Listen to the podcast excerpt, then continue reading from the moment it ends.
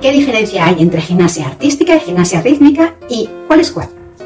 Hola, ¿qué tal? Yo soy Margot Tomé de artísticaparapadres.com, que es la mejor tienda online de material de gimnasia artística. Me dirijo a los que quieren entender a sus hijos cuando vienen de entrenar de gimnasia artística y, nos hablan de esas cosas que han hecho, con esas palabras que utilizan, que a veces no entendemos los elementos que hacen. De todas formas, hoy vamos a ver una cosa básica y que veo que mucha gente confunde, eh, sobre todo las personas que son ajenas a la gimnasia en general. Y veremos cuál es la diferencia entre gimnasia artística y gimnasia rítmica, porque artística parece de cintas y de aros, pero no. Por un lado, he de decir que es normal que exista semejante confusión, ya que cuando decimos gimnasia artística, eso parece que la palabra significa que es un deporte de ritmo, de baile, de ballet, delicadeza, cosas propias de la gimnasia rítmica, sin embargo. Y no es que la gimnasia artística no sea delicada, pero desde luego yo la asocio mentalmente, por lo menos yo la asocio la gimnasia artística con valor y destreza para las acrobacias sobre aparatos que impresionan, como puede ser, y todos lo tenemos en mente, dar saltos sobre una barra de equilibrio que es estrechísima. Personalmente, creo que la gente se confundiría menos la gimnasia artística con la gimnasia rítmica si a la gimnasia artística le llamasen gimnasia deportiva. Antes se le llamaba así a la gimnasia artística, ahora ha cambiado. Ahora vamos a ver cuál es la diferencia y posiblemente me des la razón de que la gimnasia artística supone pues valor, fuerza. La principal diferencia entre la gimnasia artística y la gimnasia rítmica son los aparatos y accesorios que utilizan en cada, una de las dos disciplinas. En gimnasia rítmica utilizan cinco accesorios, que son la cuerda, las mazas, la pelota, las cintas y los aros. Y sin embargo, en gimnasia artística tenemos, dependiendo de femenina o masculina, en las chicas cuatro aparatos y en los chicos hay seis aparatos. Los aparatos de gimnasia artística femenina son el suelo, también conocido como piso en algunos países, salto, también conocido como potro o caballo, tenemos las barras asimétricas o paralelas y la barra de equilibrio o viga.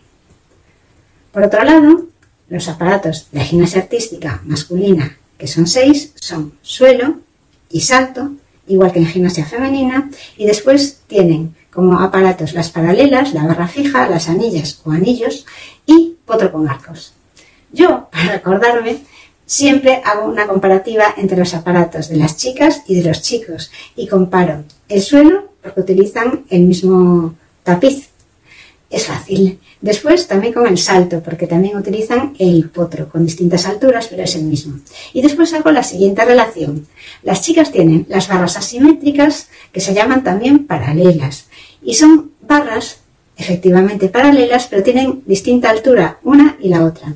Y lo relaciono con las barras paralelas de los chicos, que también son paralelas, están a la misma altura y tienen el mismo tamaño.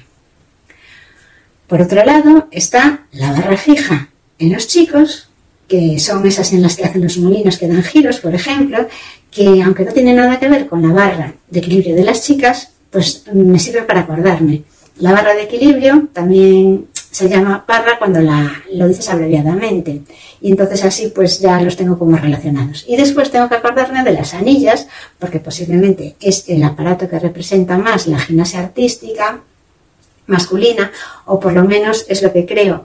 Creo que es el aparato que más nos viene a la cabeza cuando nos ponemos a pensar o cuando la gente que no sabe mucho de gimnasia se pone a pensar en gimnasia deportiva o gimnasia artística. Y el potro con arcos es eh, como un potro con unas asas para agarrarte en la parte de arriba. Este aparato de gimnasia artística masculina es posiblemente el más complicado para la mayoría de los gimnastas porque Mm, además de mucha fuerza que hay que ir ganando con el tiempo, hace falta coordinación y además es necesario tener flexibilidad.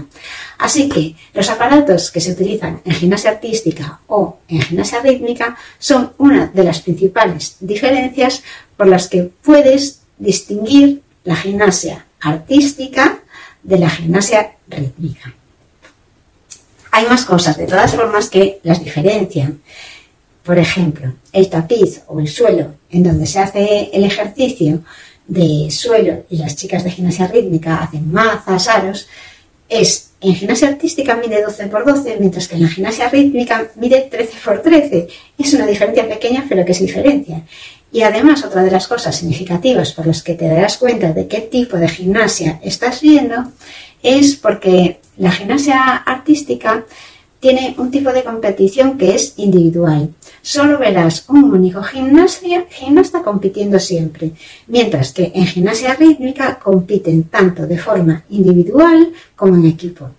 Es cierto que en gimnasia artística se reparten premios también por equipos, pero no compiten en equipo. Por ejemplo, los gimnastas compiten siempre solos, lo único que después se considera a la hora de hacer las puntuaciones la competición del equipo completo, sumando puntos y dándoles precios según lo que suman estos puntos del equipo. En cuanto a la ropa y el maquillaje, también es algo diferente. Y aunque tanto como en una gimnasia como en la otra es habitual ver a las gimnastas y a las gimnastas también, no tanto, pero bueno, las gimnastas femeninas normalmente van peinadas con moños y con mucha gomina en el pelo y con brillantes. En la gimnasia rítmica los mayores son más vistosos y las gimnastas van todavía más maquilladas que en la gimnasia artística. Para mí estas son las diferencias fundamentales de la gimnasia rítmica y artística, sobre todo visuales y también por aparatos que se utilizan, obviamente, eso ya es una diferencia técnica.